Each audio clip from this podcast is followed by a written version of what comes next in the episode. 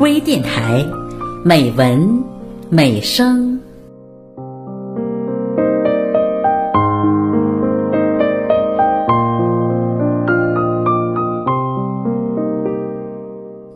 亲爱的朋友，我是郝娟。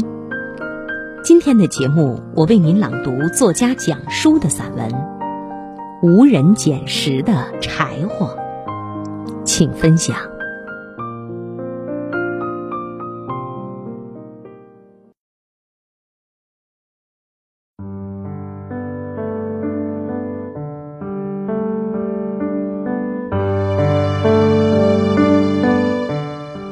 一到秋天，一见落叶，柴火就映现在脑子里。柴火点燃，引发轰然激情的火焰，让人在温暖中无限欢喜。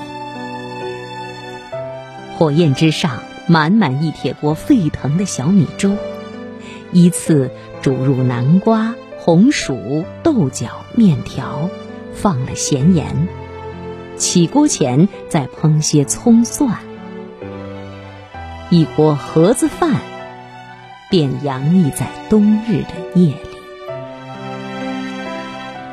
吱呀一声，将漆黑和寒冷关在门外。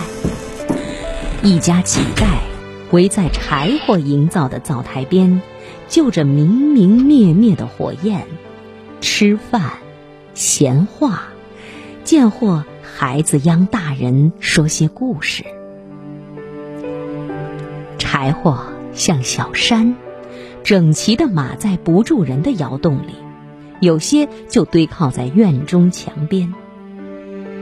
小山般的柴火安放在眼前，踏实了整个冬天。秋叶落下，秋假来临。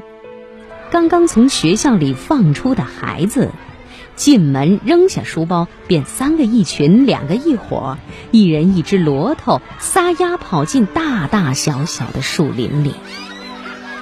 一时间，满沟满岭洒满孩子。他们不再调皮，顾不得淘气，仔细拨开厚厚薄薄的枯叶。拨拉出一根根行走在生命极限的枯枝。秋日的假期，孩子们最累，要帮家里收秋，更要完成学校的任务——捡柴火。学校会按年级大小给每个学生进行分配，谁五斤，谁十斤，一杆秤公平的不偏不倚。冬日的教室。只有极少的煤，要保暖就得自己动手，依赖一摞摞柴火，熬过漫长的冬季。在捡柴火问题上，孩子们从不偷懒应对，于是，在没完成任务之前，连睡个懒觉也小心翼翼。大人们一掀被子，便打着哈欠乖乖坐起。骡头就等在门口，迅速拨几口饭，提起，一边出门一边呼唤心仪的伙伴。而被唤的人也在慌乱的做着出门的准备。一阵风过后，两只骡头，两个或搭肩或牵手的伙伴，便直奔村中的树林而去。所有的树木早已充满期待。那些枯枝以一个夜晚的速度，早已一根一根等候在地。那些仍在成长期的幼年、青年以及壮年枝丫，高高在树上望着垂落的长辈。他们祈愿，陨落的亲人被一双双干练的小手捡回，存放，静待燃烧一刻，怒放成灰。也因此，一直觉得捡柴火的孩子是在行使让树枝走向最后环节的神圣礼仪。从发芽到参天，一些枝枝丫丫总会生病，总会年华衰退。最终完成他成就了一棵树的使命之后，纵身一跃，以柴火的形象静美落地。连续几天的不松懈，学校的柴火小山一样坚守在各自的教室外边，井水不犯河水。然而，家庭的冬天也需要柴火。于是，提起刚刚在学校倒空的骡头，再次跨过田野，跑向林间。没了硬性任务，孩子们便有了些松懈。累坏了的他们，让自己舒展在落叶里，望着高高在上的树枝。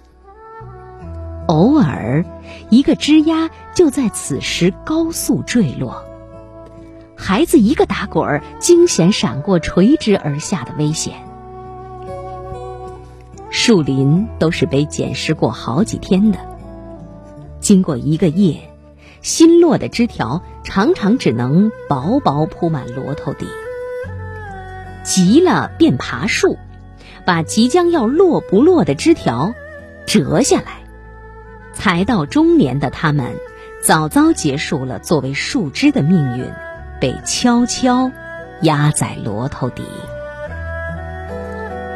一帮被大人逼出家门、牺牲了玩耍时间的小孩子们，总是期待更多的树枝死去，而每一根终老的枝条，被不同的骡头提回不同的院落，迎接冬天，迎接燃情时刻的出现。多年后的城市，偶尔会看到落地的枯枝。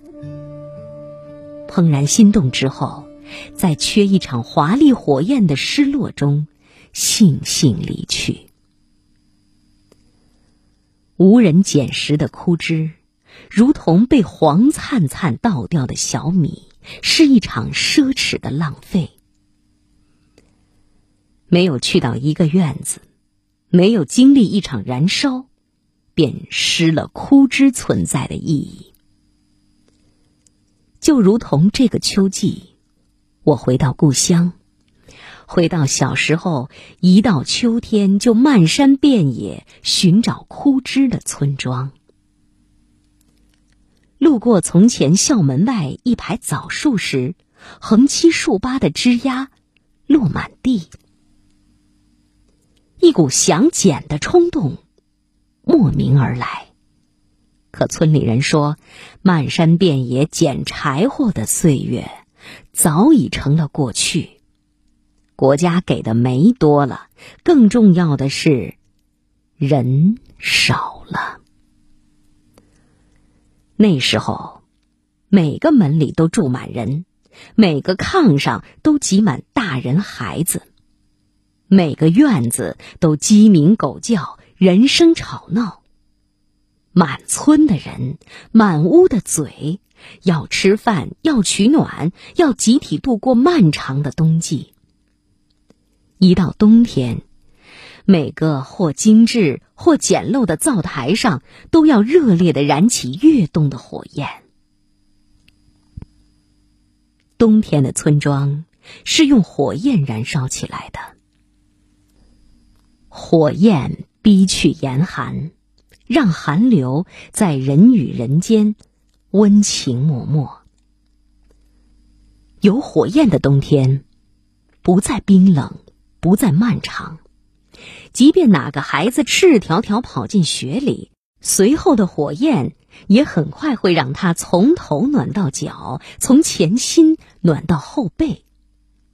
因此，冬天的柴火总是不够用。孩子们便会在长长的秋季跑遍每一棵有树的角落，捡回每一根脱落的枝丫。伴着第一场或大或小的雪，冬天追着柴火来了。孩子们跪在窗台边儿，脸挤脸贴在玻璃上，看雪。一层层落在堆起的柴火上。有时候，他们的母亲会跑去雪中，匆匆抱一捆柴火进屋。融着雪的柴火，在火里燃烧得更加欢快。今天的村庄，从前的学校还在，只是没了念书的孩子。许多院落空空，一些有人的院落也剩了老人在维持。老人们的冬天，单是脱了玉米粒的棒芯也烧不完。曾经稀少的玉米棒芯堆了满满半院，等待幻化成细细的炊烟。捡柴火的年代一去不回，柴火少了，炊烟。自然也细了，绵软了。做饭的时间到了，村庄才零零落落、慢悠悠燃起几缕炊烟。老人们常常做一锅饭分几顿吃，因此他们的炊烟往往是不等燃直，就又落下去。无人捡拾的柴火。寂寞成镜头里的风景，柴火是不是比我们更想念从前呢？